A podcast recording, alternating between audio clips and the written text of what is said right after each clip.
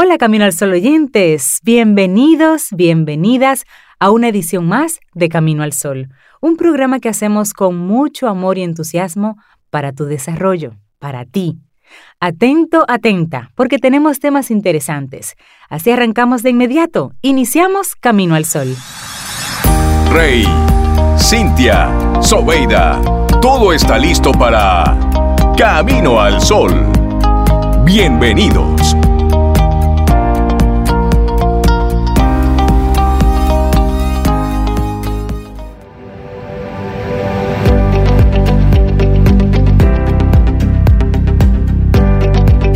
Una frase anónima nos recuerda que la curación viene de tomar responsabilidad, de darse cuenta que eres tú quien crea tus pensamientos, tus sentimientos y tus acciones.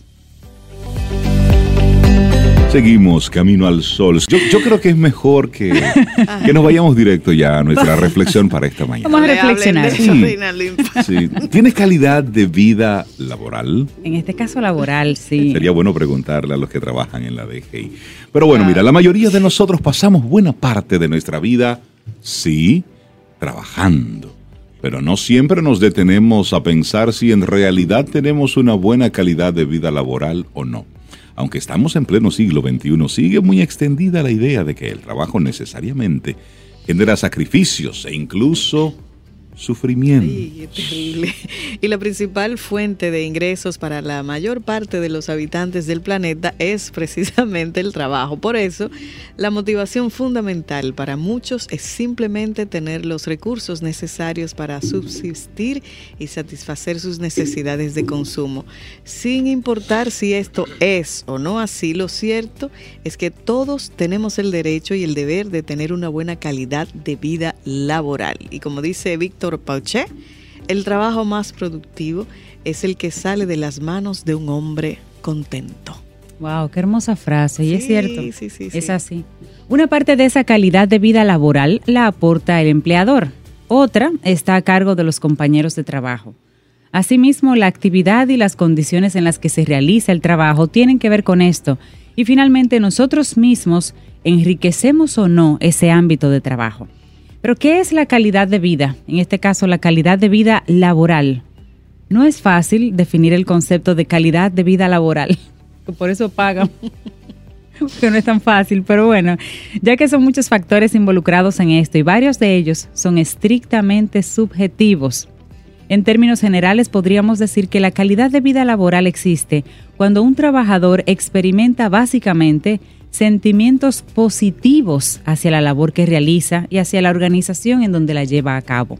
Bueno, hay que decir que esos sentimientos positivos nacen de diferentes factores, que no solo dependen del trabajador, sino también de la organización en la que esta persona está.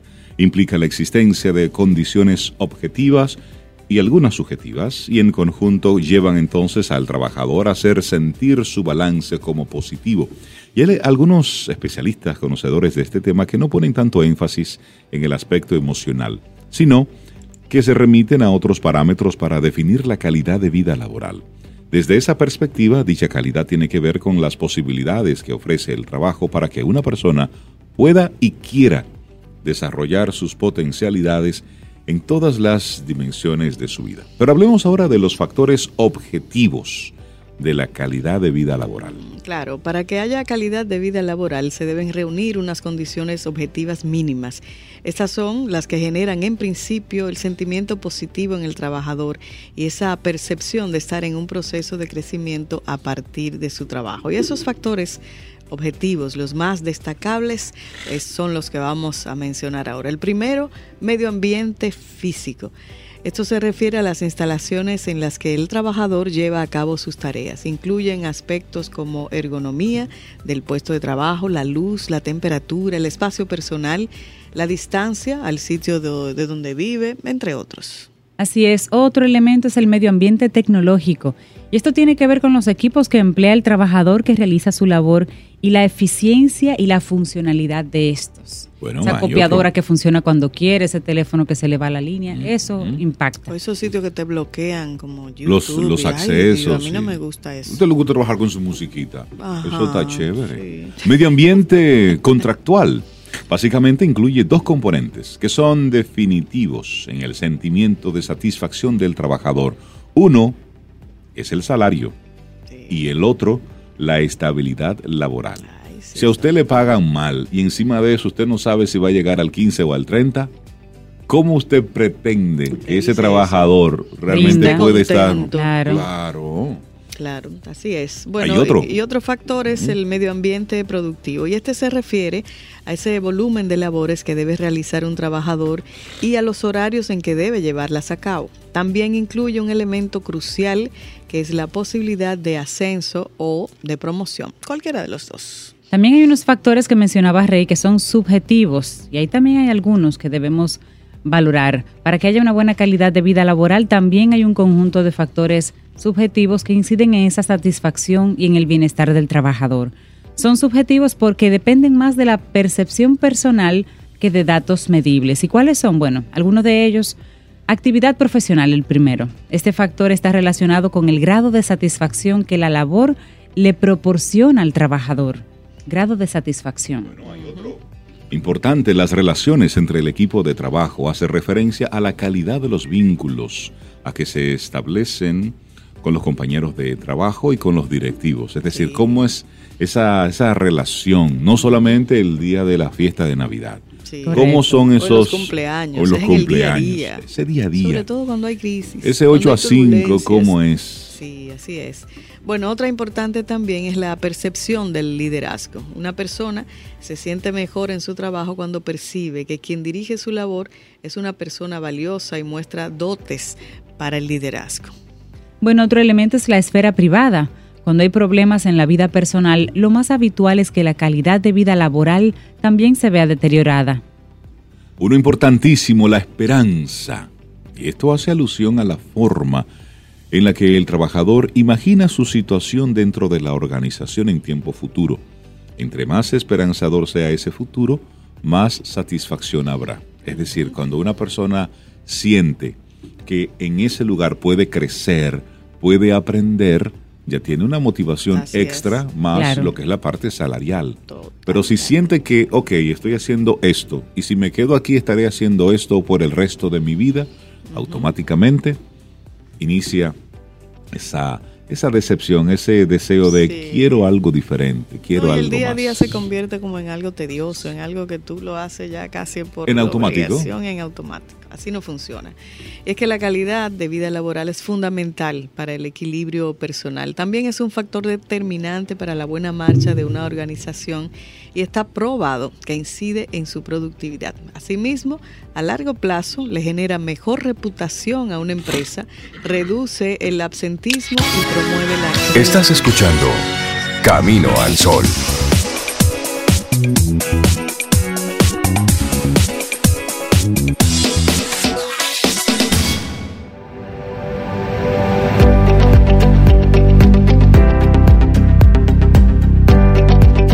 Proverbio chino que aconseja cómo lograr la felicidad dice, la tensión, tensión es quien crees que debería ser, la relajación es quien eres en verdad.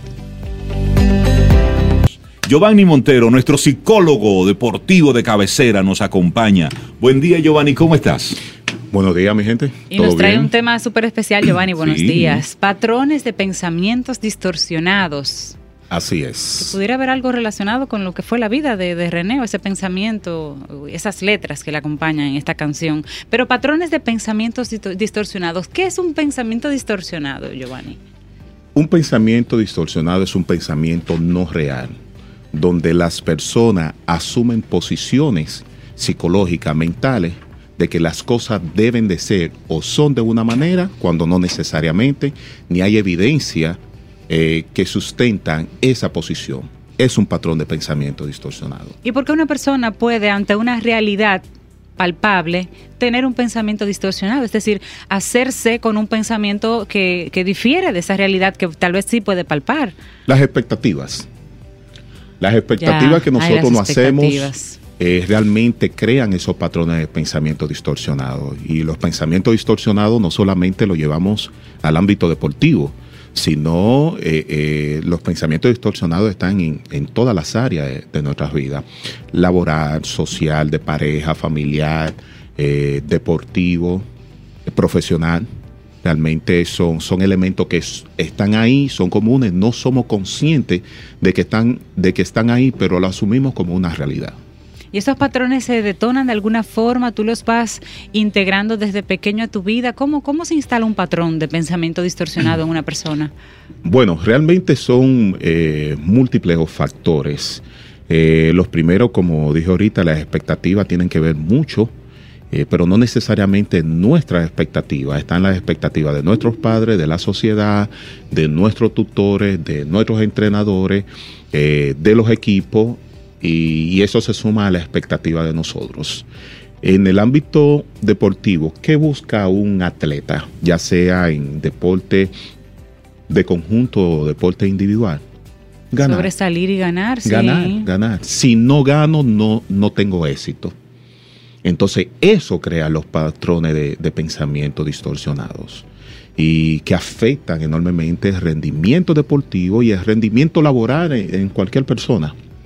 ¿Y cómo te das cuenta cuando estás lidiando, por ejemplo, con un atleta que está bajo esa influencia de un patrón de pensamiento distorsionado?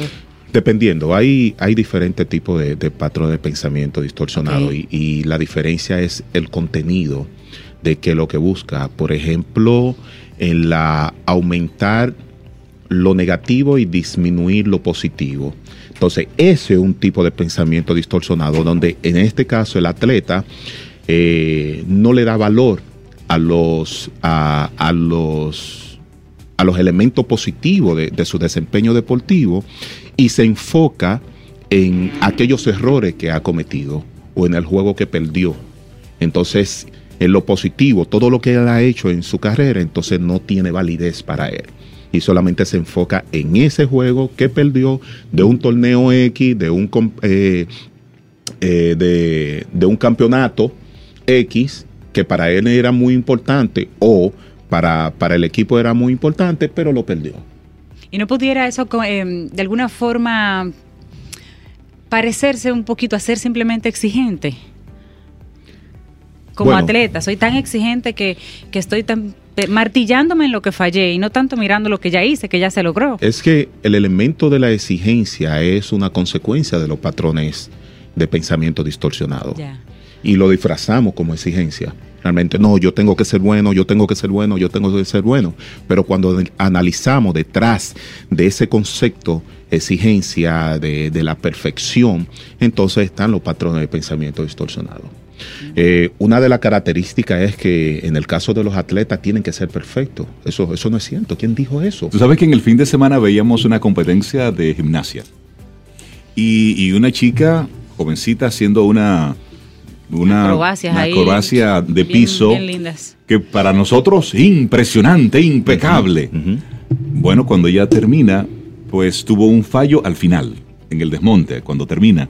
Y cuando ella evidentemente ya como con cara de frustración va bajando del piso y la entrenadora, una española, le dice, tranquila, debes tener paciencia y estamos hablando de un evento que es, es eliminatorio preolímpico. Exactamente. y, y, entonces la entrenadora comenzó a hablarle a ella en ese sentido. Es decir, no le dijo ni muy bien ni muy mal. No, no, no, no, no. Estaba hablando de paciencia. Hay que seguir trabajando, hay que seguir enfocándose. Exactamente.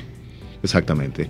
Y es el gran problema de la mayoría de, de los atletas, es que crean de forma inconsciente esos patrones de pensamiento distorsionado y se, y se presionan a sí mismos para, tener resultados. Mm. Entonces, en un proceso de desarrollo deportivo hay un tiempo donde los atletas deben de agotar para, para llegar a un desempeño deportivo no perfecto, sino un rendimiento deportivo adecuado, a lo que hace y tener resultados adecuados. Es decir, entender, entender que esto es una escalera claro, vamos subiendo peldaños. Claro, claro. Pero el problema es que queremos saltar de A a la Z y no pasar por todo el proceso. Entonces, todo el proceso realmente es frustratorio. Hay algo que lo dé el tiempo. Así es. Giovanni, y cuando una persona, por ejemplo, está en ese proceso de hay algo que está fallando, pero no encontramos exactamente qué es lo que le pasa a este muchacho, cómo llegamos a que el diagnóstico o lo que tenemos que trabajar con él es un tema de patrón de pensamiento distorsionado y que no es que está simplemente agotado físicamente o que tiene otro tipo de preocupación en su vida personal o que se enamoró o que tiene exámenes, no sé, cómo llegamos a que eso es, precisamente un pensamiento distorsionado lo que no le está dejando eh, dar más. Sí, eh, justamente en el análisis que se hace en todo lo que tiene que ver con el desempeño, o la práctica deportiva. Entonces vamos descartando cuáles son los elementos que pudieran estar afectando el desempeño, la concentración del atleta.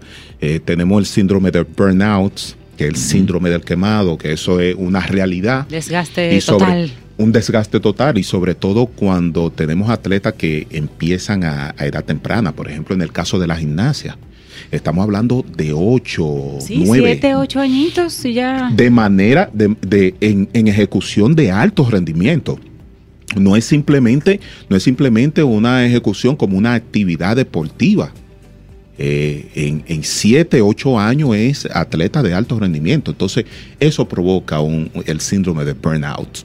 Entonces, cuando vemos que no es burnout, cuando vemos y analizamos que no son situaciones que tienen que ver con la vida personal, con los padres, con la escuela, entonces nos vamos y comenzamos a ver los posibles patrones de pensamiento distorsionados en esto. Eso se puede de alguna forma, yo sé que trabajas más el tema atleta, la parte deportiva, pero se puede extrapolar al mundo laboral, investigar por qué una persona no rinde lo que debería cuando tiene todas las condiciones o cuando se le han dado todas las facilidades. Hay patrones de pensamiento que también limitan. Claro que sí. Estos patrones de pensamiento distorsionados, aun cuando lo estamos relacionando eh, hoy en día con los deportes, son patrones de pensamiento distorsionados que afectan la vida del individuo, tanto laboral, personal, eh, escolar, académica, afecta realmente y hacen que el individuo sea, eh, se maneje por debajo de, de sus capacidades de producción y afecta, afecta en todas las áreas realmente. ¿Y cómo se enfrenta? ¿Con qué, ¿Cuál es la pared que le ponemos a una eh, persona? Es, sencillo. Fíjate que aun cuando los patrones de pensamiento distorsionados parecen como, como una enfermedad peor que el COVID-19, ¿no? Pero es sencillo. Es simplemente eh, ayudar a la persona a cuestionarlo, cuestiónalo. Razonalízalo. ¿Por qué yo pienso de esta manera? Porque ¿qué busco? Entonces ahí la persona se va a dar cuenta de muchos elementos de fallos, ¿verdad? Lo, ideal es que, conozca los nombres de los diferentes tipos de pensamientos distorsionados, porque entonces ahí hace como clic, hace el insight, dice, oh, pero entonces yo lo que estoy haciendo, minimización, maximización, minimización de, los, de los elementos positivos y, maximización de los elementos negativos. Entonces, es un patrón de pensamiento distorsionado. ¿Por qué? ¿Por qué yo debo pensar así? ¿Por qué yo no le debo de dar importancia también a las cosas que hice bien durante todo el proceso? ¿Qué beneficio le estoy sacando estar en esa posición? Exactamente. ¿Qué busco? Entonces esa racionalización hace de que los pensamientos distorsionados se cuestionen y se vayan eliminando del proceso de, análisis de, las personas. ¿Y esos patrones de pensamiento distorsionados están, están definidos, estandarizados? ¿Ustedes como, como psicólogos, como especialistas, los tienen más o menos sí, sí, ubicados? Claro, claro. Eh, los 10 principales están, por ejemplo, pensamiento de todo o nada, donde los atletas es si no gano, no, fue, eh, no fui exitoso. Esta mañana, previo a... esa fue la, actitud que asumió, ay Dios mío, este argentino. Eh, el futbolista argentino, Messi. Messi, cuando ganó, ganaron plata, perdieron. Exactamente. Y agarró la, medalla así como, como diríamos en un buen dominicano, así como. Exactamente. Tigre, pero espérate segundo lugar. Fue segundo lugar. Es como un pensamiento así. exactamente. De hecho, antes, previo a venir aquí, estaba trabajando con, un pelotero que tuvo un juego el viernes pasado y cuando le pregunté cómo te fue, me dijo, no sé, creo que me fue mal. A ver, ¿qué pasó? Eh, tuve buena defensa, eh, batí de 3-2, un ponche, Pero, Pero eso... ¿qué, ¿qué pasó? ¿Dónde está el error? No, no, no dije. No diste un hit. Ok, entonces tú estás minimizando todo el proceso que tuviste y te está enfocando en un solo elemento. Entonces es un patrón de pensamiento distorsionado. O soy exitoso, tengo éxito completamente, o no sirvo.